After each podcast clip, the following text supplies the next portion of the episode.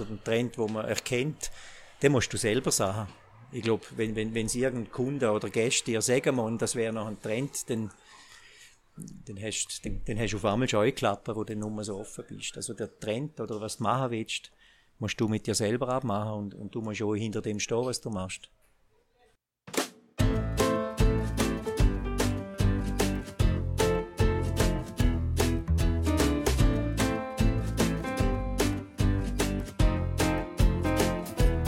Glück oder Können, der Podcast vom Heuladen zu Verdotz mit Menschen, die etwas bewegen. Ob privat, im Geschäft oder in der Gesellschaft. Die Menschen setzen sie hin. Wir fragen, wie dass sie das machen und wie dass sie dabei vorgehen. Mein Name ist Rainer Tschütscher und heute habe ich den Walter Hagen von Adler Gastronomie von Verdotz zu Gast. Der Walter ist 55 Jahre alt und lebt mit seinen beiden Kindern und seiner Frau zu Verdotz. Er ist Inhaber und Geschäftsführer von verschiedenen Gastrobetrieben zu Verdotz. Und das ist schon in der vierten Generation. Das verspricht ein sehr spannendes Gespräch zu werden. Walter, wie geht es dir heute? Ja, sehr gut. Ein bisschen nervös. So, wie das Wetter ist, geht es mir blendend. Schön, dass du dabei bist. Schön, dass du vor Leuten dabei bist. Wir sind jetzt Vaduz im Basecamp, im Vadozer Haus. Wir haben Live-Publikum. Wir haben also Leute diesmal dabei. Es ist auch für mich etwas Spezielles.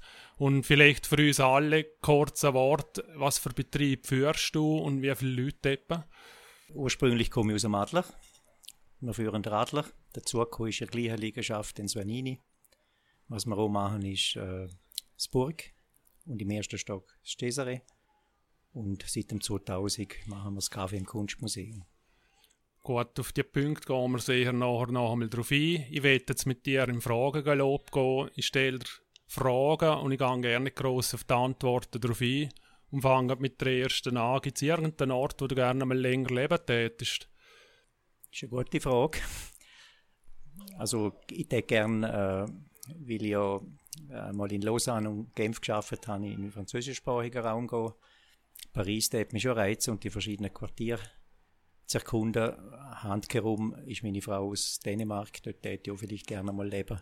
Aber das Geschäft es im Moment noch nie zulassen. Dann sind wir gespannt, was dich eintreiben wird später. Gibt es irgendetwas, wo du herzhaft darüber lachen kannst?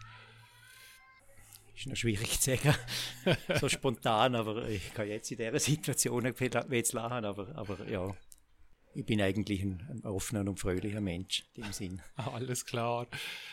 Gibt es irgendetwas, wo du dich das letzte Mal überfordert gefühlt hast? Überfordert ist schwierig. Man versucht natürlich immer alles in den Griff haben. Es gibt einfach bei, zum Beispiel bei grossen Anlässen, wo es natürlich ein bisschen äh, so Risikokomponenten haben könnte, ist man immer sehr angespannt, bis dann alles vorbeigegangen ist und in dem Sinn ist man dort eher eigentlich nervöser als überfordert. Ja, was ist deine liebste Freizeitbeschäftigung? Ja, ganz einfach, mit meinen zwei Kindern und der Frau zusammen sein. Ist egal in welcher Situation oder was wir machen. Ja, schön. Wer oder was inspiriert dich? Ja, mich, eigentlich jeden Tag, wenn man so durchs Dorf läuft oder, oder so. Also ich habe, darum bin ich, ich bin aus dem Adler mit einem Adlerauge. Wie kann ich, jedes Schaufenster kann mich inspirieren oder Rezepturen oder, oder Gebäude oder, oder das Wetter oder Pflanzen oder Blumen. Mir ist eigentlich, äh, ich bin ein sehr ein offener Mensch, wo, wo, wo sehr offen durch die Welt laufen will und, und da, da hat man so viel Sachen in der heutigen Zeit. Also wenn man zum Beispiel jetzt noch die ganze die ganzen Medien, modernen Medien anschaut mit diesen vielen Bilderwelt, also da hast, du wirst fast überflutet vor, vor neuen Sachen und ja. interessanten Sachen.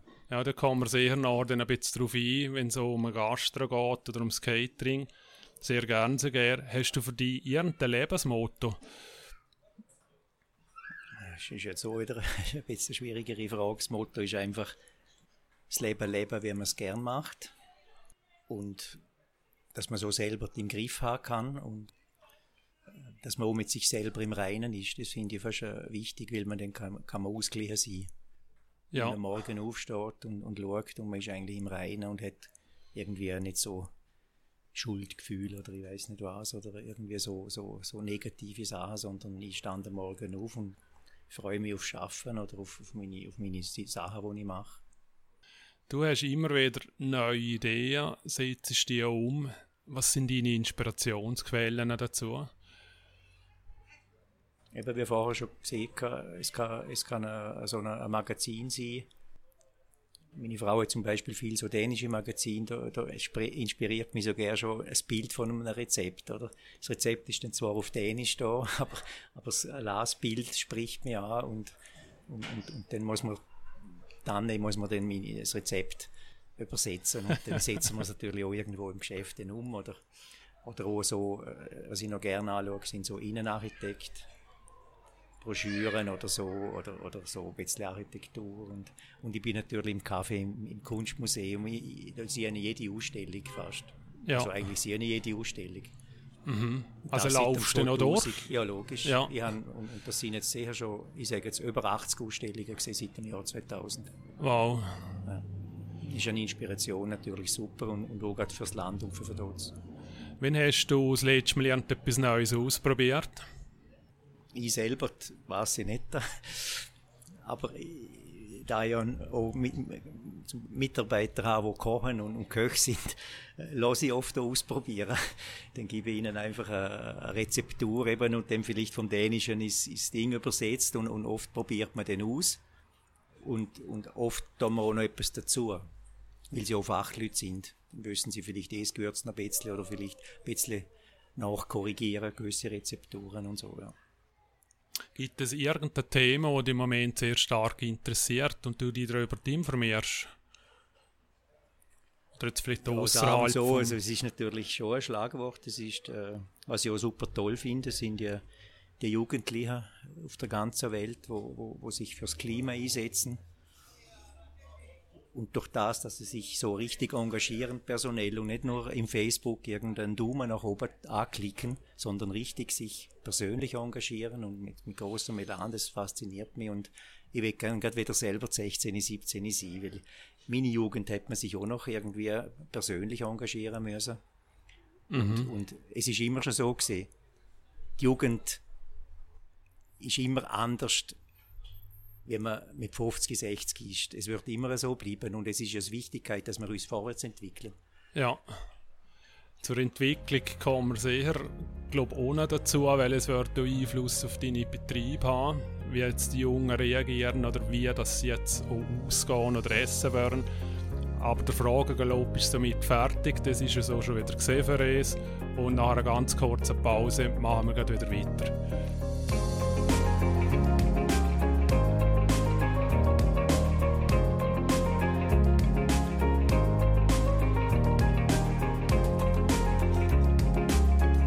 Jetzt sind wir wieder Retour bei Glück oder Können. Mein Name ist Rainer Tschütscher und heute rede ich mit dem Walter Hagen von Vaduz. Walter, wenn wir ganz vorher schauen in deinem Leben, wie ist es gesehen, als Beizer aufzuwachsen hier zu? Ich hatte eine schöne Kindheit. Es ist eine unkomplizierte, schöne Kindheit gesehen. Es ist natürlich äh, irgendwie, ist es nicht so also früher hat man einfach mehr Freiraum, kann ich das Gefühl, kann man, die Eltern nicht unbedingt immer gewusst, wo man ist. In der Schule hat man auch nicht so einen, einen Druck gehabt oder, oder die Eltern haben nicht so einen Druck gemacht. Also ich bin recht ungezwungen aufgewachsen. Logisch bin ich in, im, im Hotel, also dazu mal noch aufgewachsen. Meine Eltern haben sehr viel geschafft natürlich ich habe das Glück gehabt, dass ich immer können zu den Eltern gehen konnte, wenn sie am Arbeiten sind. Und dann haben sie sich auch, ich, ich kann mich erinnern, obwohl sie dann viel Arbeit hatten, haben sie immer zwei, äh, fünf Minuten für uns Zeit gehabt und, und haben uns dann richtig auch zugelassen und so. Und was wir hatten, ich bin natürlich auch äh, mit einer Kindermatli so aufgewachsen. Wir sind fünf Kinder gesehen. Ja. Und wir haben äh, 16 Jahre lang das gleiche Kindermatli gehabt. Also es ist dann recht eine tolle Betreuungsperson gewesen, ja. Ja, ist denn viel in den Betrieb drin gewesen? Nein, es sind die Eltern eigentlich nicht wollen, meine Eltern nicht wollen, dass wir so am Schank oder am Buffet oder in der Küche oder so aufwachsen.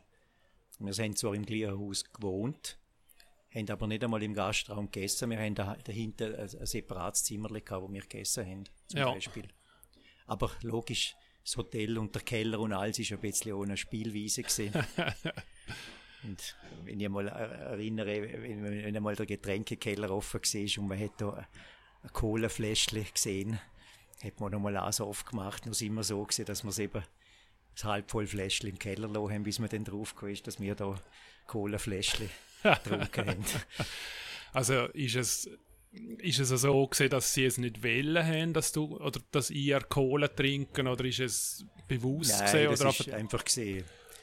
Im, im, Im Rahmen des Spielens hat man dann halt da irgendetwas getrunken, aber wir haben natürlich einfach normal Wasser getrunken ja. und kein süßes Getränk. Ja.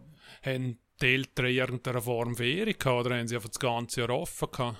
Und dann sind ihr selber in die Ferien gegangen, oder wie Ja, also wir sind oft mit dem Kindermarkt in die Ferien. Ich kann mich erinnern, mit dem Papa sind wir zwei, dreimal so in die Ferien gegangen. Dann hat er uns da ausgefahren oder ist mit uns nach Kärnten gefahren, von dort, wo meine Mama ist. Oder wir sind bei meinen Cousins in Kärnten gesehen, so während der Sommerferien einen Monat lang. Und das haben wir immer genossen. Und dort haben wir eigentlich unsere Eltern auch nicht vermisst, weil wir dort unsere Cousins hatten und Kühe und Schöfe und Hunde und Ja. Und ist es für dich immer schon klar gewesen, dass du nachher so einen Betrieb.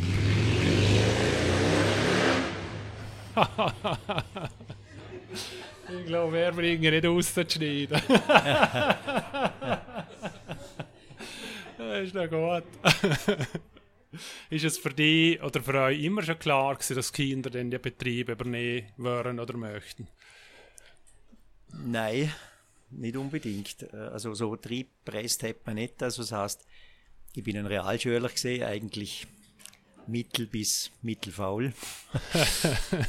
und dann, äh, früher hat es ja auch nicht so viel Auswahl gehabt. In der Realschule hast du einfach eine Berufslehre gemacht und, und das LKW oder so, die, die Berufe, die dort so in sind, habe ich eigentlich auch nicht so wählen. Und dann hat man irgendwie ein halbes Jahr vorher einmal gefragt, ja, dann wirst du halt Koch, oder? Und dann hat man irgendeine Kochlehrstelle gesucht und dann haben meine Eltern von, von so einer Wirte-Treffen haben sie dann einen, einen, so einen Hotelier aus St. Gallen kennt und dann hat man dem halt einmal angelötet, ob der Junior nicht Kochlehre machen kann und so hat sich das ergeben, dass ich dann Kochlehre gemacht habe Ja. in St. Gallen. Dann bin ich mit 15,5 bis 18,5 habe ich die Kochlehre gemacht. Und deine Geschwister, die sind eh auch in dem Bereich. Ich kann mich erinnern, meine, meine ältere Schwester, die ist zwei Jahre älter, die Elisabeth, sie hat, äh, sie hat nie ins Gastgewerbe wählen, für sie ist klar gewesen, sie ist, hat eine Lehrausbildung gemacht und ist heute noch Lehrerin. Ja, Und äh, meine jüngere Schwester, Christine, kennt man unter dem Namen von der Gigi.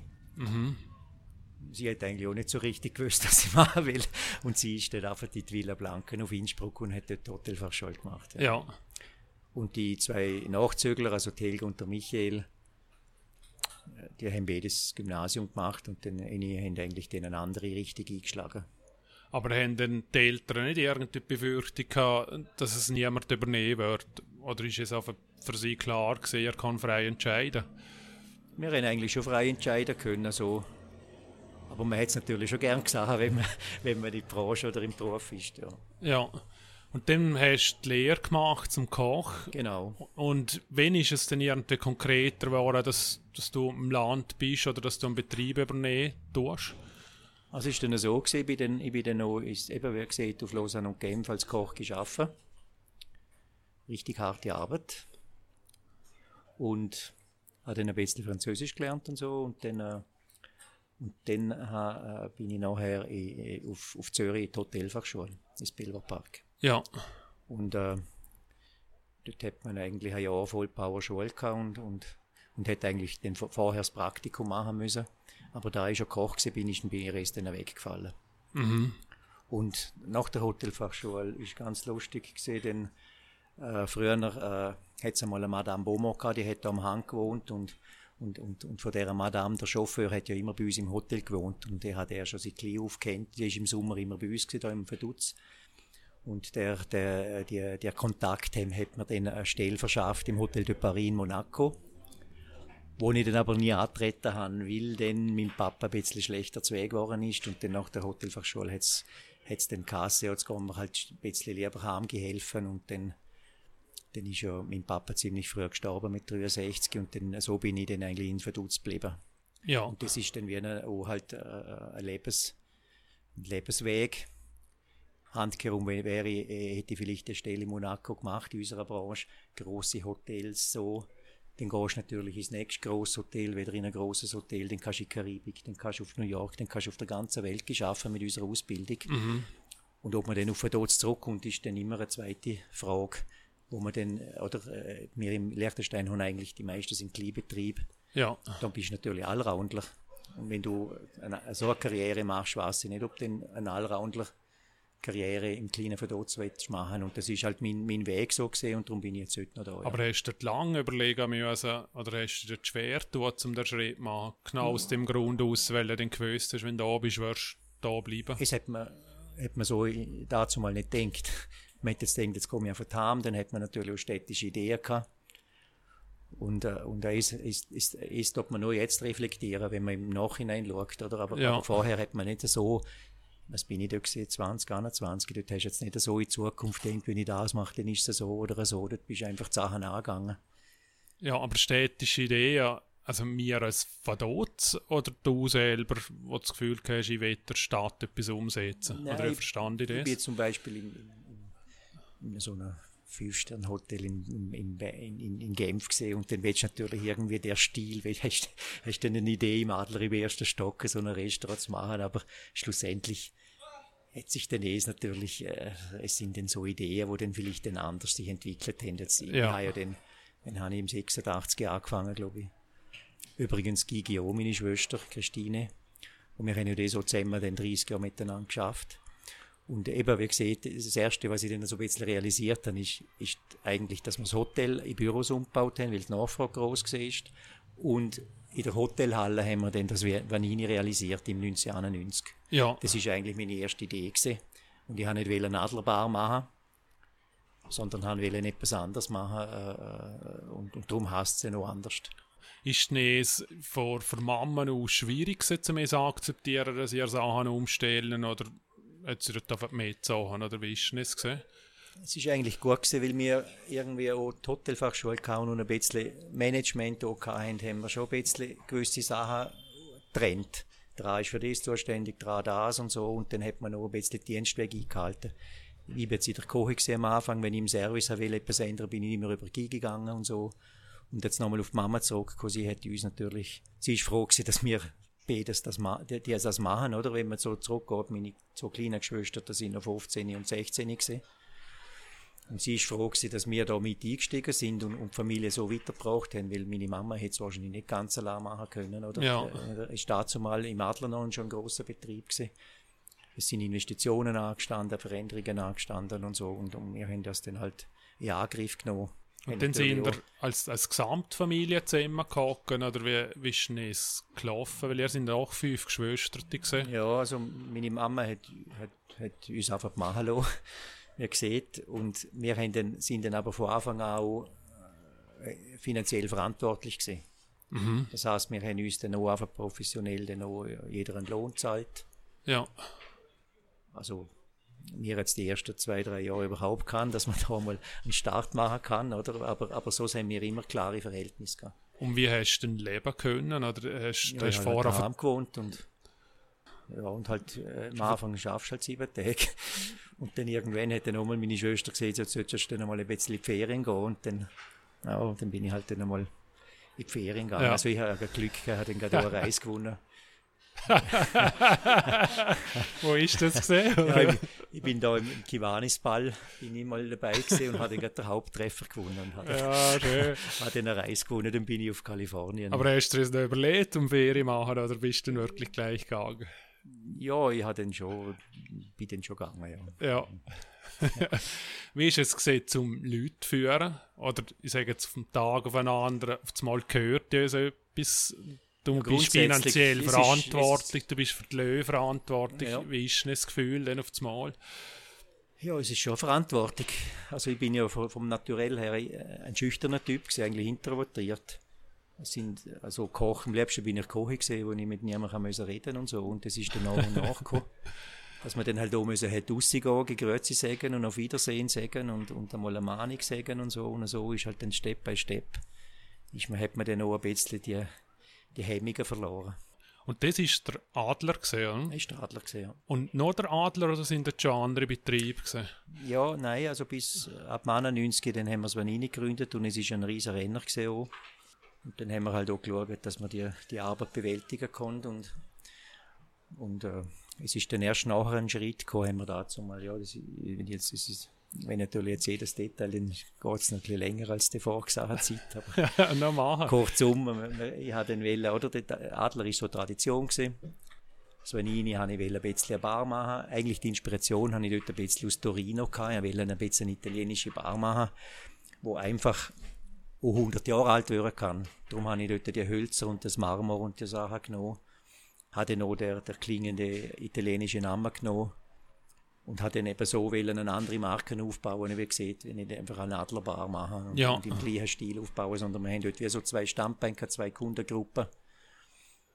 Und das hast du dann halt ausprobiert und etwas hat dann funktioniert und so. Und eben noch anschließend hat man dann die Idee gehabt, die ist ein bisschen alles so nobel gesehen und so. Und dann habe ich die, und auch im Verdutz ist da die, die, die PS-Zeit gesehen, wo einfach alles noch schon ein bisschen, wie sieht man im Volksmund Schickimicki gesehen ist. Und ich habe das dann wollen durchbrechen und habe dann eben dort Chance zum Gelinde mieten, mhm. dazu mal. Und dann dort habe ich dann so eine Latino-Sache gemacht, wo, wo, wo, ziemlich einfach war und, und ein bisschen eben, wenn jetzt dort der Putzer abblättert, das hat einfach alles ein bisschen dazugehört. Ja. Und ja, und dann haben wir das ziemlich lang betrieben. Bis also hast du dort eine Idee gehabt und dann das Haus zur Verfügung? Oder hast du auf einmal eine Chance zum Haus gehabt und dann hast du dir überlegt, was ich könnte? Ja, wir haben es können mieten. Und dann hast du ein Konzept überlegt und ich habe dann so ein bisschen Ferienküche machen, dann haben wir so ein bisschen Latino, Chinesisch, Paella und so gehabt. Ja. So ein bisschen Ferien daher holen. Ein bisschen, muss man so sagen, die Entwicklung ist nicht so international gewesen, wo ich, wo ich, wo ich dort angefangen habe. Dort hat man einfach ein bisschen hessische Koche kennt und italienische Koche. Mhm. Und da erst durchs Reisen in den letzten Jahren es ist, sind so viele Liechtensteiner natürlich noch reisen können und haben dann die verschiedenen Kochen von der ganzen Welt hergebracht, auch über die Migration, die stattgefunden hat. Und und so sind natürlich andere fremde Einflüsse ins Land gekommen. Ja. Und was natürlich super ist mit dieser Vielfalt von Kochen, ich bin natürlich ein, ein der gerne ausprobiert, neue Sachen isst und so. Und wie, wenn du siehst, ich mache Latein oder ich mache Mexikanisch, wie kommst du zu diesen Köchen, die ich so verstehen? Schreibt man es einfach aus und dann findet man immer jemanden, das wisst nicht? Ja, schon. Man sucht den Köch und dann hat man natürlich, schafft man natürlich auch mit Rezepturen, Hausrezepturen und, und Köche sind natürlich auch interessiert, immer wieder neue Sachen zu probieren und, und ich glaube, das ist ja der Beruf. Ja, es ist einfach als von, von außen gesagt nicht, nicht immer so einfach zum Nachvollziehen. Oder wie ja. machen wir zum Beispiel einen Preis? Oder wie, wie kommt man auf ein Menü, das 21,70 kostet? Also, ja, Preis. Äh, früher hat man es einfacher gemacht, dort hat man einfach den Faktor gehabt und hat Warenkosten mal Faktor gemacht. Das heißt, ein 10-fränkiger Wein mit Faktor 3 hat dann halt 30 gekostet und ein 100-fränkiger Wein hat 300 gekostet. Und jetzt tut man heute aber nur, oder? Weil handkehrum eine Flasche Wein äh, hast du genau gleich viel Aufwand zum Einschenken und so. Beim teuren Wein hast du vielleicht die schöneren Gläser, aber sonst ist der Aufwand eigentlich groß. Heute hat man eher Aufwandkalkulation machen, oder? Weil, weil der größte Teil von der Preise, von der Gastronomiepreise ist ja der Mitarbeiter. Es ist nicht das Wasser oder der Wein oder so. Es ist, ich sage jetzt, wenn man in, ein, in ein Bedienungsrestaurant geht, ist, ist 50 Prozent sind, sind Lohnkosten.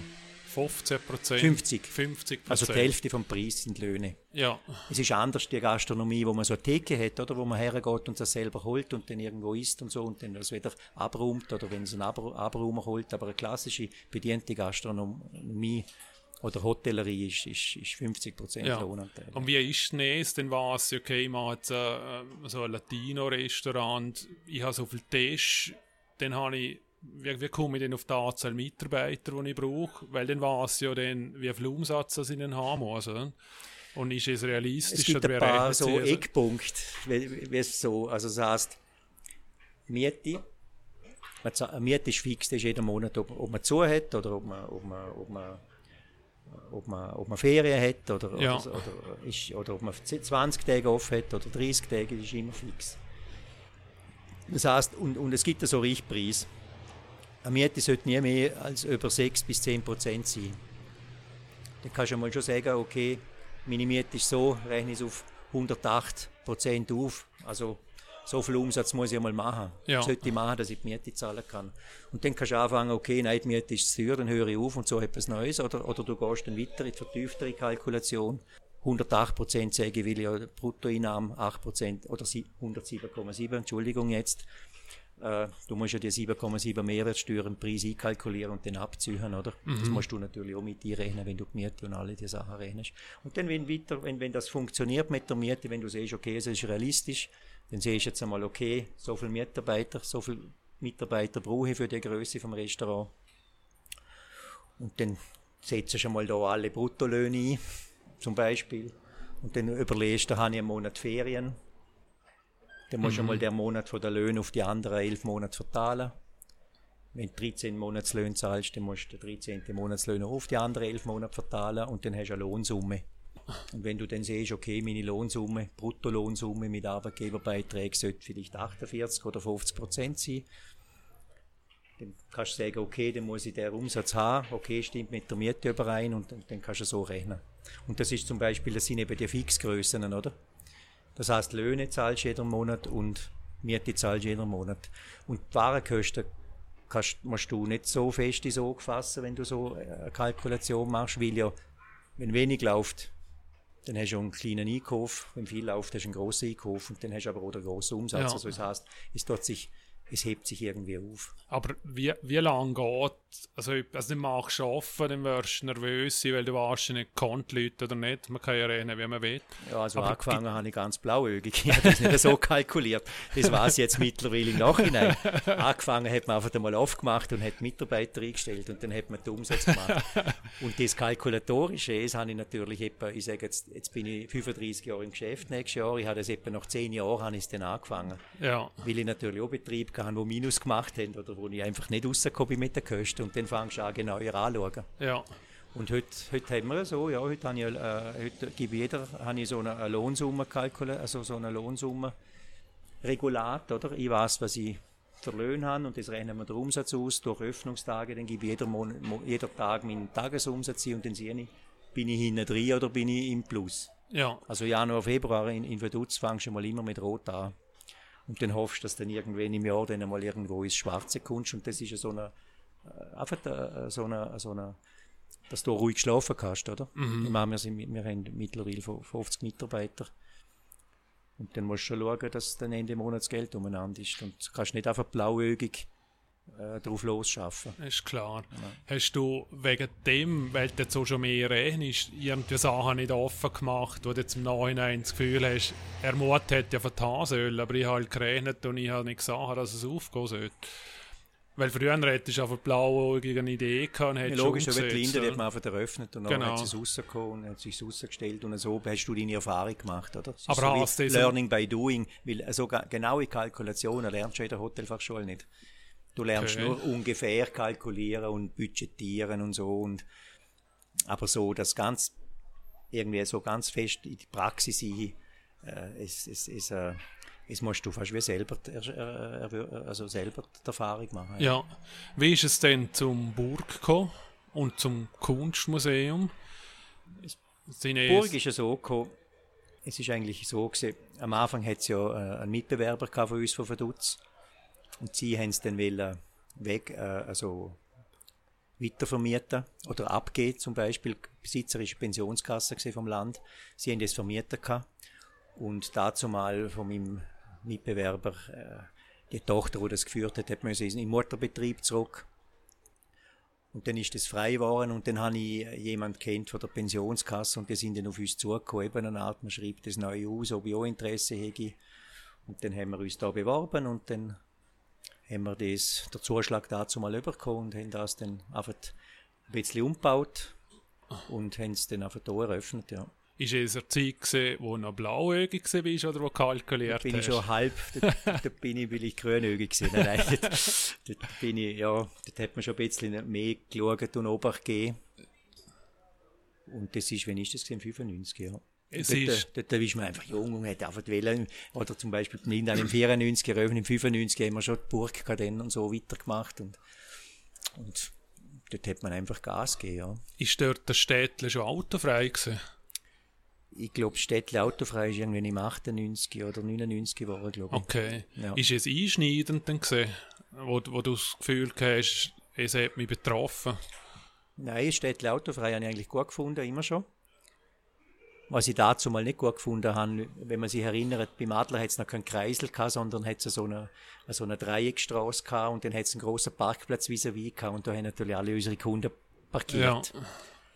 Und der ist dann schon mal kleiner geworden und, und, und, und, durch den Kreisel ist der ganz weggefallen. Und der hat, die Parkplätze natürlich in der Region dazu mal dort um den Adlerkreisel um ihre Läden alle betroffen. Aber, aber so ist es gesehen und, und, und jetzt hat man sich daran gewöhnt und ich muss sagen, Fußgängerzone ist gut und man hat ja mehr Platz draussen und, und man sieht ja oft, äh, es ist, das Städtli ist ausgestorben oder es hat weniger Leute im Städtli. Es stimmt nämlich gar nicht. Früher, wo die Straße durchgegangen ist, wo es noch Parkierungen hatte, sind die Trottoirs 1,50 Meter breit gesehen und wenn natürlich dann äh, 40 Leute nacheinander gelaufen sind, hat es voll ausgeschaut und, und überall sind Leute gelaufen und zehn fast wie in Venedig, oder? Mhm. Aber jetzt durch das, dass wir autofrei haben, ist natürlich, wie sieht man, hat man 8 Meter breite Ding, da muss natürlich doppelt so viele Leute sein, dass es aber einigermaßen voll ausschaut und, und ich muss sagen, im, im, da im, im, ab 2000 oder wenn das ist, in Burg zum Beispiel, wir haben noch, noch nie ein einschneidendes schlechtes Jahr gehabt. Okay. Wir sind eigentlich dort sehr konstant. Und das sind Touristen oder Einheimische? Also ja, alles. Alles. Das ist eben so. Viele sagen, ja, ich tue mich auf das spezialisieren. So, wenn du im Städtle bist, musst du, brauchst du eigentlich alle Kunden. Mhm. Auch, ein, auch ein Geschäft, ob es ein Sportgeschäft ist oder ein Schuhgeschäft oder ihr im Heuladen. Wir brauchen natürlich, wir brauchen alle Kundengruppen und darum so. funktioniert es verdutzt noch. Oder? Man muss jetzt schauen, wenn man es uns vergleicht, wir sind 5000 Einwohner, wir haben 10.000 Arbeitsplätze. Mhm. Wir reisen überall und kommen aus, aus Millionenstädten zurück und dann fragen wir uns, ja, wieso hat es das nicht, wieso hat es das nicht und wieso hat es das nicht, oder? Man muss, ich finde, man muss verdutzt immer mit seinesgleichen vergleichen, oder? Wenn wir jetzt noch mit einer 30.000 Einwohnerstadt uns vergleichen, als Bonus zum Beispiel, dann kommen wir, dann kommen wir mit dem, was wir da haben, sehr, sehr zufrieden sein, oder? Finde jetzt ich. Und, und ja, und, und wir sehen, man kann schon grundsätzlich mit der Kundengruppe, oder? Wenn man jetzt schaut, wir haben, wir haben Einheimische, oder? Wir haben Leute, die hier arbeiten. Wir haben Reisende, Individualreisende, die einfach da, ich sage jetzt, der Monaco-Stopp machen. Man, man sticht auf Verdutz, geht es anschauen, vielleicht trinkt man Kaffee, vielleicht isst man noch etwas. Dann haben wir den, den Gruppentourismus, oder? Mit, der, mit, mit so asiatischem und, und, und, und auch südamerikanischem Tourismus und so. Ja. Oder? Wir sind ja auf dem, und, und dann haben wir, dann haben wir noch politische Events, die da sind, wo wir Kundengruppen haben. Wir haben äh, die aus der Region natürlich. Also mhm. man, man braucht heute so viele verschiedene Kundengruppen, dass wir als Geschäft in einem kleinen Dorf überleben können. Also überleben oder dass man mal etwas, etwas reinvestieren kann oder, oder dass man zum Beispiel, wie es wir durchgehende warme Küche haben und so. Das, das, an dem profitiert man, weil wir so viele verschiedene Gäste haben, oder? Ja. Hast du drum auch so viele verschiedene Beizen? Also wo man sieht, okay, ich habe bewusst jetzt für die Asiaten Sushi gemacht, bewusst für die Italiener Pizza, bewusst Also zum Beispiel Sushi essen am wenigsten Asiaten. Wir haben jetzt mehr Asiaten, die im Adler sehr traditionell essen wollen. Mhm oder Individualreisende, die einfach die Burg trödeln und dort ja. etwas essen wollen. Aber, Hast du jetzt aber, dort Asiaten, gewusst? Ja, ab, ab, ab, und zu haben wir Familien, wo Kinder vielleicht Sushi wollen. Okay. Dann kommen sie ins Café, ins Kunstmuseum und können mit den Kindern die Sushi essen, weil sie halt vielleicht das noch gewöhnt sind und in Europa nicht überall überkommen. Ja. Aber grundsätzlich, gerade wenn du Sushi ansprichst, dort haben wir jetzt am meisten Einheimische zum Beispiel immer über Mittag oder so, eben so Events von internationalen Firmen. Oder lustig ist, mir, mir kommt vor, jede, jede Blockchain-Firma, die ins Land kommt, macht vielleicht eine Eröffnung im Kunstmuseum und so. ist es ein Zufall gesehen, dass du dort drin bist, oder ist es oder auch ein Zufall, dass es Sushi gibt dort drin, oder wie ist es gegangen?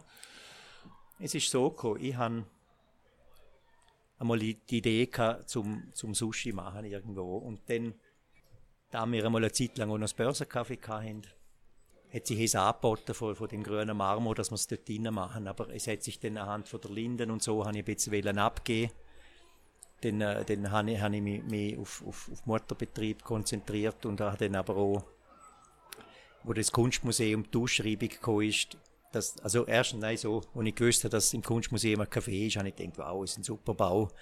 Da mhm. musst du einfach etwas machen und dann ist kein Klick gemacht und dann, das ist natürlich so gerade Linien, sehr urban, da passt natürlich Sushi perfekt hin. Und den habe ich natürlich mir so beworben.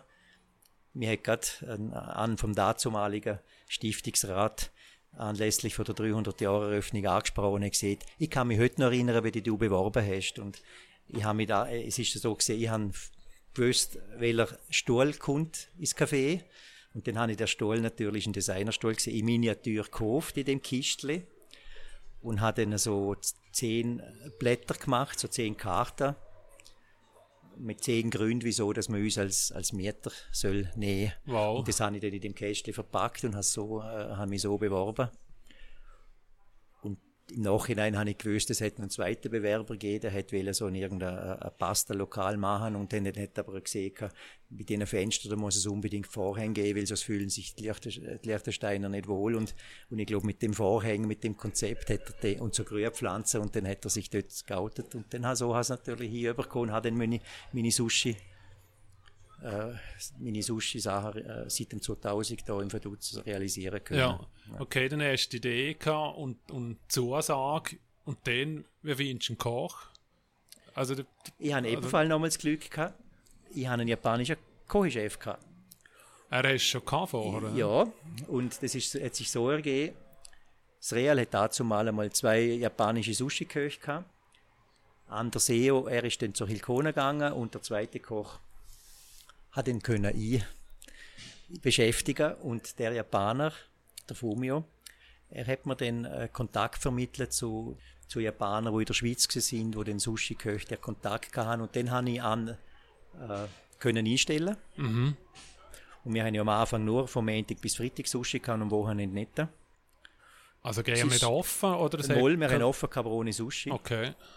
Es ist einfach schwierig. Drittausländer, japanischer Pass, dazu mal schon. Mhm. Sehr schwierig, eine Arbeitsbewilligung überzukommen, aber anhand von dem Konzept und so hat man dann der Staat, das Land, der bewilligt.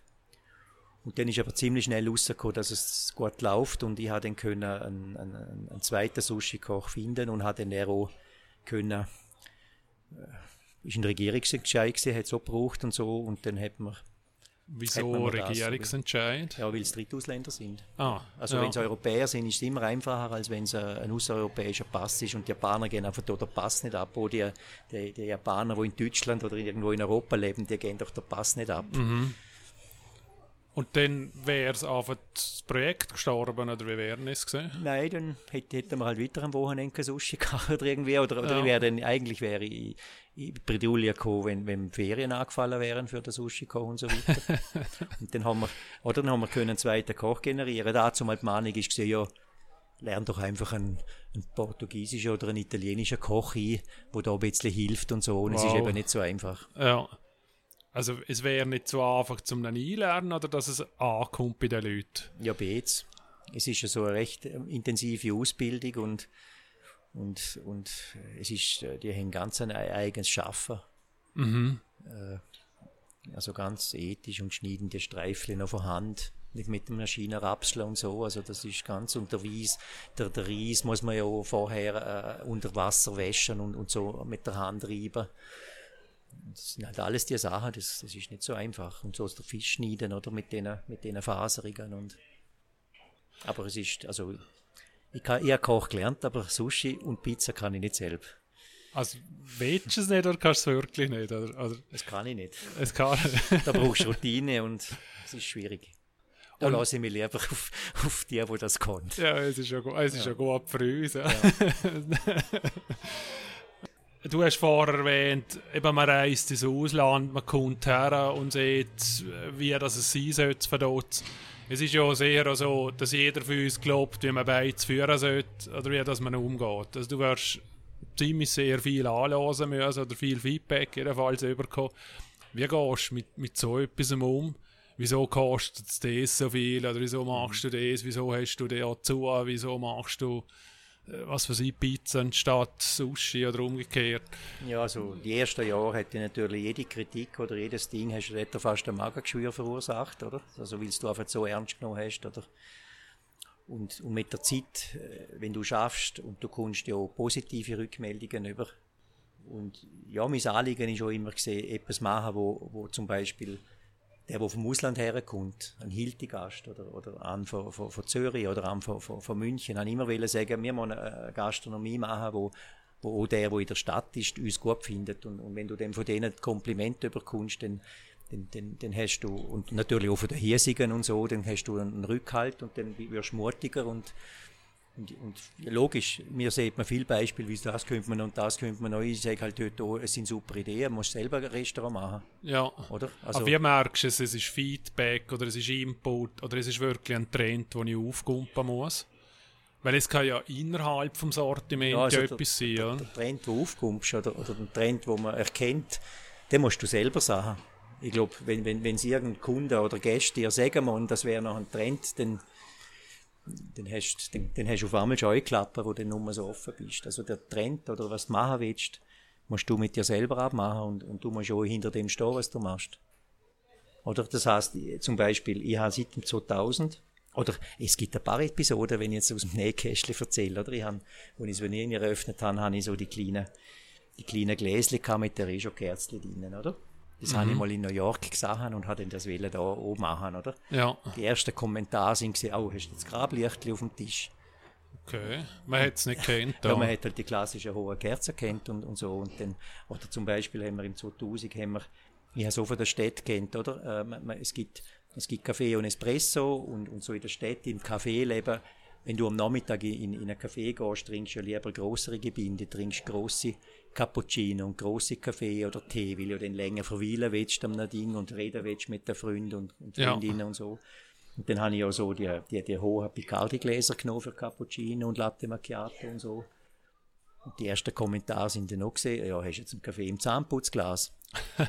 Und dann hat es natürlich Gäste gegeben, wo, wo dann kein Cappuccino mehr getrunken haben, aber dann muss man einfach, wenn man hinter etwas steht, dann muss man das aushalten. Okay. Und dann muss man, äh, oder ich hätte jetzt können den Cappuccino wieder in einer Tasse servieren, aber dann hätte ich fünf verschiedene Kundenwünsche gehabt, fünf verschiedene Dinge, aber, aber es hätte dann, unser Stil hätte das nicht repräsentiert. Oder wenn ich im Café der Löffel drinnen serviere, das ist ein Brand, wo ich einfach in, für, mich, für, für meine Gastronomie will. Ein paar sagen, ich will den Löffel nicht im Café, aber das ist halt unser ja, Brand. Ja, Lücke, ja. Und dann will ich das so, oder, oder ja, dann muss man halt irgendwie hinter dem stehen, ich, ich kann so erklären und so und und lustigerweise ist der mit dem Zahnputzglas anscheinend, der ist in, Sydney gesehen, Geschäftsreise gehabt, und dann ist er zurückgekommen und hat gesagt, du, in Sydney servieren sie der Cappuccino auch im Zahnputzglas. und, und seitdem ist es, ist es, trinkt er auch Cappuccino aus dem Zahnputzglas. Ja. Also man muss es wirklich im Ausland sagen, um zu glauben, Oft, dass ja, es logisch, richtig ist. Logisch, das ist ja so. Ja. ja. Und es gibt da also ich liebe meinen Beruf, aber es gibt natürlich auch Leute, bei uns sieht man, Musik ist zu laut, Musik ist zu leislich, das Licht ist zu hell, das Licht ist zu dunkel, die Karte ist zu gedruckt. Ich bin überzeugt, dass die, die das mir sagen, wenn sie irgendwo in einem Trendlokal in London oder Zürich oder so sind, trauen sie es nicht sagen, kommt, kommt zurück und sagen, super ist gesehen und so. Ich habe noch, müssen, ich, ich habe noch Taschenlampe bekommen, so, so eine tolle Stimme gesehen, ich habe noch müssen Karten mit der Taschenlampe lesen. Oder bei uns ja. sagen, ja, jetzt Licht ist zu dunkel. Aber da ist da, das, das nehme ich heute sehr offen. Und das, das, ich mag, die Leute sind verschieden. Und eben, und wenn man, wenn man eigentlich das gern macht, wo man, wo man macht und, und wo das so ein bisschen überlegt hat, dann, äh, dann, dann macht man das so. Oder am Abend ist wichtig, dass, man, dass, es, dass es Rotlicht hat, dass es, dass es gedimmt ist und so. Also am Abend um 10 Uhr muss niemand NZZ lesen, das ist eher Tagesbeleuchtung, am Abend ist eher gemütliche Beleuchtung. Ja. Wie merkst du denn, das ist jetzt einfach noch stur von mir, ich will das durchdrucken oder das ist mein Stil und ich will das, aber es kommt gerne nicht an. Weil eben, wir kennen sie auch vom, vom Heuladen. Dann ja. haben wir ein, ein, super cooles Produkt und wir glauben, das ist es, aber es kommt nicht an. Und anders, wo wir denken, ja, ja, es wird verkauft. Ja. Und dann musst du ja wieder Balance finden, um zu sagen, ja, ich muss ja auch Geld verdienen und nicht nur auf einen, einen stilvollen Raum haben oder einen stilvollen Gastrobetrieb. Ja, also ich, das kann ich jetzt nicht sagen. Also da, ich habe eigentlich meistens so Sachen, die ich gemacht habe sind dann schlussendlich auch irgendwie auch angekommen, weil ich es ja nicht selber erfunden. Ich, ich habe dann einfach geschaut, was geht in ein paar Trendlokale in der Stadt und dann habe ich gewusst, in, in ein, zwei Jahren wird es dann noch daher kommen. Ich bin bei gewissen Sachen noch zu früh gewesen, muss ich auch sagen. Ja, ist irgendetwas ganz ich Pionierarbeit gemacht habe und nachher sind andere aufgesprungen und so, aber, aber es, ist, es, ist, es ist ja so. Ist irgendetwas ganz abgesärbelt, wo du das Gefühl hast, dass ja, das wäre es gesehen, aber ich bin wirklich zu früh gewesen, oder falsch. Ja, eigentlich. das, ist nicht so. Also man, man hat so gewisses Lehrgeld zahlt halt, dass man irgendetwas gekauft hat, wo dann einfach irgendein Geschirr oder irgendeine Maschine, wo es dann nachher nicht braucht hat und so. Aber Lehrgeld muss man zahlen, weil Erfahrungen kann nur durch Lehrgeld kommen oder positiv und negativ. Und Ja. Es ist eine Entwicklung, oder? Das Leben ist ein Weg, wo man macht man mal Abzweigen, dann geht man wieder zurück und geht den anderen Weg und dort wieder weiter und so. Und Wie ist es eigentlich mit der Entwicklung? Ich kann mir noch vorstellen, man, ihr sind ja äh, sagt, gesellschaftlich, äh, wenn sich dort etwas entwickelt, wie jetzt mit, äh, mit dem ganzen Klima oder mit dem Plastik, dort, dort siehst du, oder, wo wir hergekommen sind, hast du gesagt, ich sehe kein Plastik auf dem, auf dem Tisch. Was, darum was, habe ich das weg, da, ja. was, was ich abfinde. Oder du hast, glaube ich, keine Kohle in der Geschäft ja. drin. Aber du bist ja immer wieder eben gesellschaftlich betroffen, du bist politisch betroffen, wenn irgendjemand das Gefühl hat, so schaffe ich Rohenarbeit drinnen ab. Oder du bist im, im Dorf betroffen, wenn jemand sagt, jetzt gibt es Verkehr oder jetzt gibt es einen Kreisel oder jetzt gibt es, was weiß ich, Tourismus, ja, nein. Wie, wie ist es? Ist, ist es jetzt mal hart oder denkst du einfach, okay, das ist eine Entwicklung, die ich einfach durch muss? Ja, jetzt hast du ein Thema angesprochen, da kann man morgen um 9 Uhr darüber reden. Aber, also welches Aber, von äh, denen drei? ja, alle. Nein, also ich glaube, ich habe ja auch die verschiedenen Kundengruppen angeredet gehabt und, und wir haben eigentlich schon früher angefangen, immer auf fleischlose machen zum Beispiel.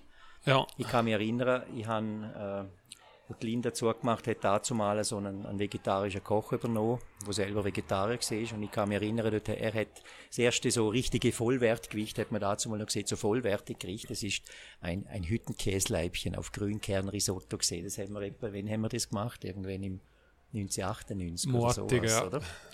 Und dann ist es noch so ein bisschen negativ, Körnli-Picker gesehen und es ist heute eigentlich fast Standard und, und, und, und dort merkt man einfach, wie vielfältig das Essen ist und wie offen, also dass man, dass man mit Essen Sachen kann machen und, und Essen ist auch wieder ein Bruch zum Klima natürlich und, und, und so sagen wir auch, wie, wie du gesagt gesehen hast, wegen dem Rauchen politisch, also es ist kein Rauchverbot, sondern es ist ein, ein, ein Passivrauchschutz für die in geschlossenen Räumen habe ich immer angeschaut. Das ist für Okay. mich ein Verbot gewesen, sondern ein Schutz für die, die nicht rauchen oder für die, die passiv mitrauchen oder für Kinder. Ich bin noch, ich habe noch, ich habe noch angefangen, dort, dort hat man eine Taufe gehabt. Die Hauptperson ist im, im, in dem Wägele gelegen oder in dem, in dem Maxikos ähnlichen Ding, also im Vorläufer von Maxikos, so in einem Ding drin. Und der ganze Raum hat geraucht und das Baby ist mitten als Hauptperson im Rauch drinnen gesehen und so. Und das könnte man uns doch heute nur vorstellen. ja. Und das merkt man, wie die Entwicklung weitergeht. Und, und ich habe natürlich dann auch, ich bin zum Beispiel ein Befürworter für die, was ist wegen dem Passivraucherschutz in, in geschlossenen Räumen, bin ich eigentlich ein Befürworter gewesen. Weil ich einfach gesagt habe, wie es, wie es das europäische Umfeld das durchbringt und, und auch das Bedürfnis und auch zum Beispiel, es gibt ja Zahlen wo, aus New York, wo sie es als erstes gemacht haben. In New York gibt es heute noch 10% Rauchanteil bei der Bevölkerung. Das heißt, es ist auch äh, eine Prävention schlussendlich. Und, und was, was ich ganz wichtig finde, ist, welche Branche hat dort Rauchen die Arbeitsplätze? Und das habe ich eigentlich auch meinen, unseren Mitarbeitern nicht wollen zutrauen, dass man einfach im Rauch drinnen arbeiten muss, oder? Ja. Oder, oder zum Beispiel Frauen, oder? Wo, wo schwanger wären. Die ersten ein, zwei Monate weisst du es gar nicht, oder? Also eh- auch als, als Mitarbeiter nicht oder auch als Gast nicht. Dann hockst du in, der- in, Rau- in rauchender Ding drinnen und rauchst da ein und, und über das Blut hat dann, hat dann eigentlich das ungeborene Kind schon Nikotin im, im Blut und, Ja. und es ist heute einfach nur mehr tragbar. Und ich glaube, es ist ja heute Standard, dass man rausgeht, gerochen, oder? Ja. Wie ist es mit, mit Kind, weil du das Kind angesprochen hast, das habe ich auch eine Erinnerung, wir sind sehr viel in Beizen gesehen. Also man ist einfach dabei gewesen. und heutzutage habe ich das Gefühl, es, ist, es sind keine Kleinkinder mehr umeinander. Wenn du äh, ein Beiz machst, siehst du dir, ich mache es bewusst kindgerecht oder siehst du dir, ich habe Beiz für Kind und eins, wo eher nicht ist? Oder ist es irgendein Punkt vor Entscheidung, wie es umsetzt? Ja, das kannst, du kannst natürlich schon so, wenn jetzt, wenn jetzt eine Kinderecke hast, hast du natürlich mehr Kind. Wenn jetzt du Montag bis, bis Freitag offen hast, in, Verdutz hast du jetzt zum Beispiel äh, weniger Kind. Wenn du am Wochenende offen hast, wenn die Familie äh, ausgeht, hast du natürlich mehr Kind. Äh, Malbun ist ganz etwas anderes. Da hast du natürlich Restaurants, wo, wo, wo Feriengäste haben, wo Kinderhotels sind und so. Also, das kannst, ich, ich habe es zum Beispiel einfach so gemacht, zum Beispiel im Adler haben sie keine Kinderkarte mehr. Bei uns kann kann Kinder jedes Gericht essen. Und dann gibt es einen Preis bis, bis glaube ich, 9 Jahre und einen Preis von 9 bis 16 Jahren. Mhm. Aber das Kind kann, kann jedes Gericht essen. Wow. Also nicht nur frittiert oder, oder Und bis sowas. neu hast, dürfen sie essen weniger und der Rest ist Genau. kleiner. Ja, ja, genau. Ja, berechnet. Sind irgendwelche Entwicklungen, wo du jetzt sagst, wo du denkst, das dürfte auf uns zukommen? Oder speziell dann auf die und dann danach halt auf uns als Gäste? Wo du denkst, okay, es wird in drei Jahren, vier, fünf, Es kommt jetzt auf den Bereich drauf an. Also, also Gastro. ja, also ich sehe jetzt, ich sehe jetzt einfach zum Beispiel grundsätzlich Restaurant zum, äh, zum, zum, zum Up-to-Date sein, man einfach frisch kochen, oder? Mhm.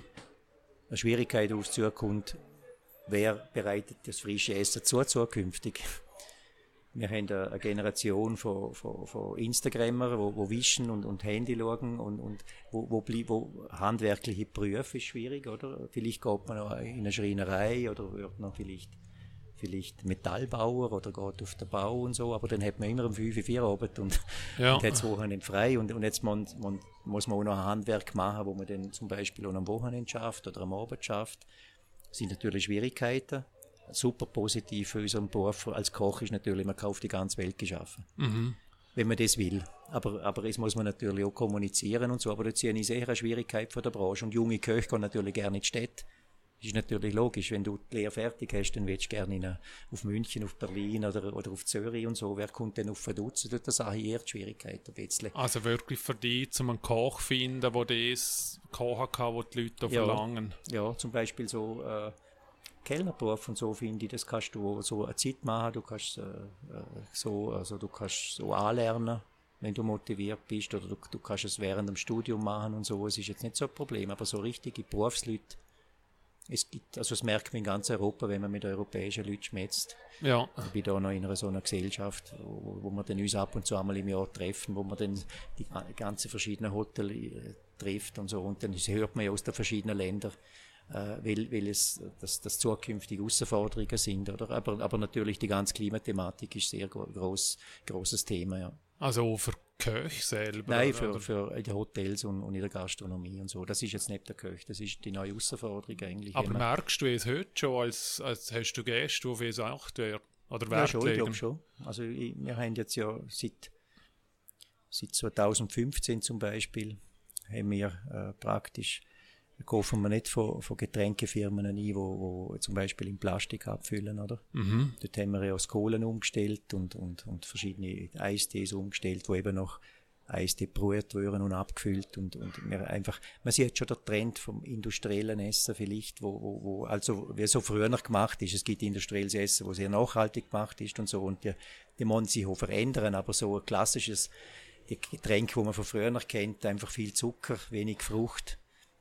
Es, es, es, da sieht man schon einen Trend, dass es eher in Qualität geht. Man es nicht auch viel anlassen, dass er dort hockt und sagt, ich will einfach mein Kohle und du mit dem Bio was Habe ich schon gehabt, ja, aber, aber dann sage ich ja, äh, es, wir haben einen Qualitätsstandard, wo vielleicht in einem süßes Getränk 10% Fruchtanteil ist und, und, und weniger Zucker und dafür eben weniger Zucker und, es, und der Standard ist halt 4% gesetzlich und, und mit Zucker aufgefüllt und, und, wo, und wobei es ist natürlich sensibilisieren. Mein, ich muss dir sagen, viele Leute, wo, wo, wo bei uns das tolle so Getränk oder, oder so Essen essen und so, die kommen dann wieder zurück und sagen, ja, ja, es ist halt schon toll, dass man so etwas macht. Oder, oder, oder die, wenn sie nächstes Mal äh, irgendein ein reguläres Getränk haben, denken sie vielleicht dann auch, ja, eigentlich hätte ich ja schon lieber was anderes. Und Ja. so. Und es ist ein Bewusstseinsmachen und, und ich finde, Zukunft ist das. Wenn man eben, wenn man jetzt, wenn man jetzt noch einmal auf das Friday for Futures zurückkommt, Mhm. äh, es ist, es ist, äh, es ist, äh, es geht ja in alle, in alle Richtungen.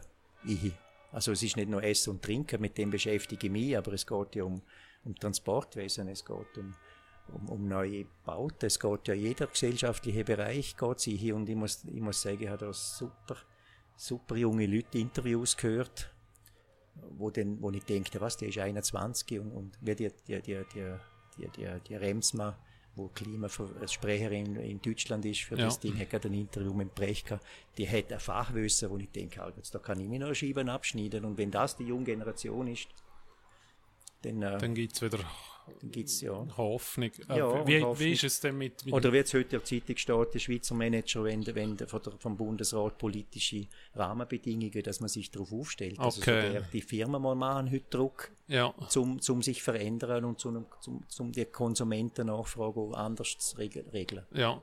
Wie ist es denn mit deinen 50 Leuten, die du hast? Weil dann kommst du wieder von irgendwo mit irgendeiner Idee und, und, und keine Ahnung, ich weiß nicht, du hast vorgesehen, du hast einen vegetarischen Koch und auf einmal muss er etwas anderes kochen, weil der Trend irgendwie anders ist. Wahrscheinlich Fleisch Das sind die wird- Anfänge gewesen vom vegetarischen Koch. Hat der heute überhaupt Fleisch, der. Fleisch gekocht überhaupt? Oder, Er oder hätte dann schon müssen, die Karte Er. Wenn böse. er ist, es natürlich nicht gern gemacht, aber, aber äh, Aber rein jetzt vom, von, von der Entwicklung her, dann kommst du und siehst, ich stelle um. Gibt es dort Leute, die, die nicht mitziehen und einfach denken, okay, da stand jetzt, das ist mir zu blöd, oder?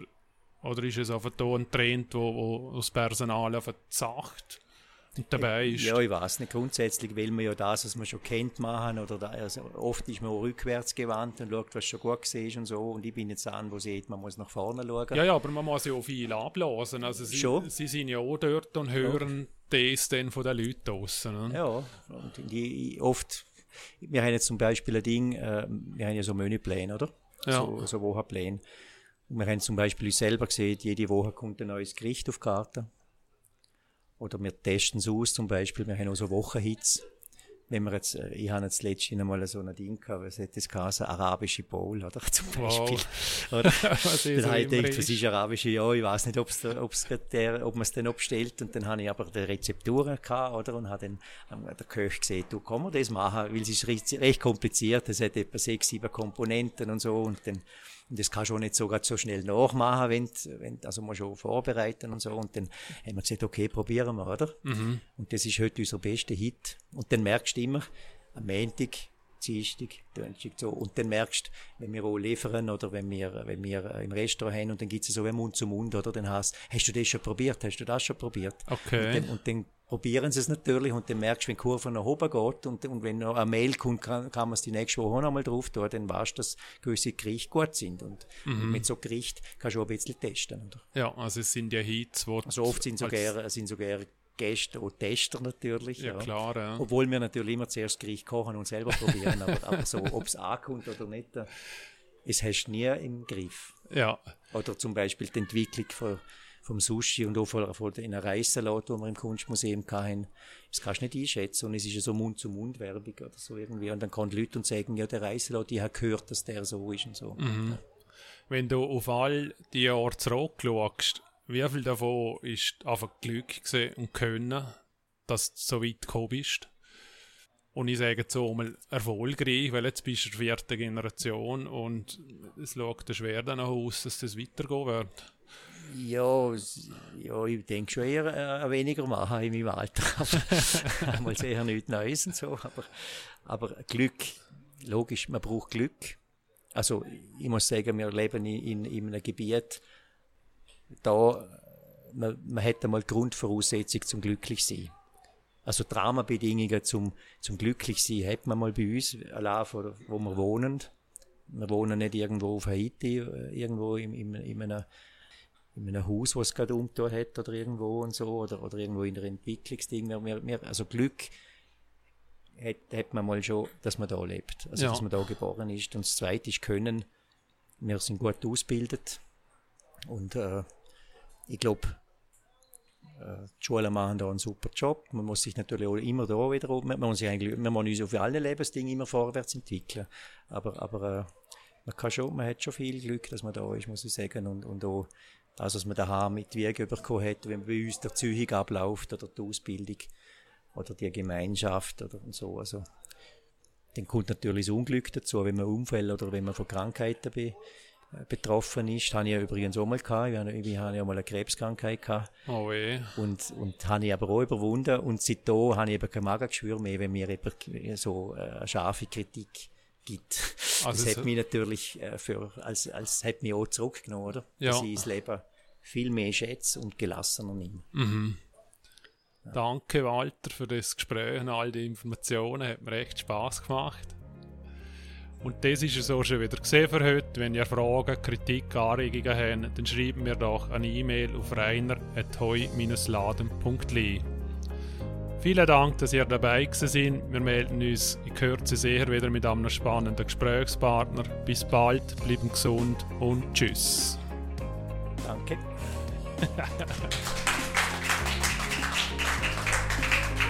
das ist schon arg,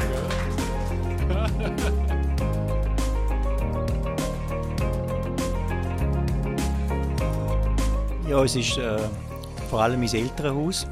Das heisst, meine Großeltern hier von unserer Seite habe ich nie, leider nie kennengelernt, aber, aber mein Papa und meine Mama, die haben äh, das Geschäft ja aufgebaut und auch übernommen und, und sehr hart geschafft hier früher.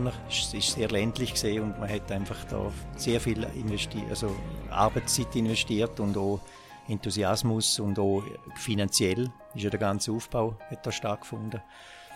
Und ich, und ich, muss sagen, meine Mama ist, ist, eine, Person, die ich heute einfach immer noch bewundere und, und so dankbar bin. Und, und, sie ist täglich immer noch im Geschäft, leistet ihren Beitrag, ob es mit den Leuten schwätzen ist oder auch in der Wäscherei oder, oder die Leute platzieren. Sie ist heute noch sehr aktiv dabei mit 85 Jahren und, das finde ich einfach so toll. Und auch meine, meine, die, die Zusammenarbeit mit der Gigi und, und mit, also mit der Christine, die 30 Jahre, für eine auch, also, also ist es also echt inspirierend gesehen und, und mit meiner Familie, dass da alle so eine Unterstützung haben. Ja. Und ich versuche oder der Adler haben mir ja geerbt, dass das auch so irgendwie weitergeht. Wobei ich meine Kinder natürlich nicht in eine Branche eindränge. Es kann weitergehen. Sie können ja vielleicht jemanden, jemanden verpachten oder so, oder wenn sie später mal ein Geschäft wollen, aber ich meine, meine Kinder jetzt zum Beispiel nicht in die Branche drängen. Sie sollen ihr Leben selber gestalten. Es ist heute so. Ja man ist nur dort gut, wo man gut ist. Oder? Ja. ja. Dann sind wir gespannt, wohin das, ja. das noch führen wird. Und ja. eben auch uns freut es jetzt mal, wenn wir die Mama noch sagen, ja. es ist doch etwas Schönes, wenn sie Arm noch bedient. Und es ist die Generation, die eben im, im Gasthaus groß geworden ist, sieben Tage geschafft hat oder sechs, wenig Zeit hat zum Freund pflegen, kennen zwar alle, wenn sie durchs Dorf laufen, es ist fast jeder Gastronom, der aus dieser Generation kommt, kennen alle, aber Freunde hat man dann eigentlich wenig zum Pflegen gehabt und deshalb ist, hebt man sich auch so am Wohnzimmer, am Gastraum und so, glaube ich. Das ist auch ein Grund.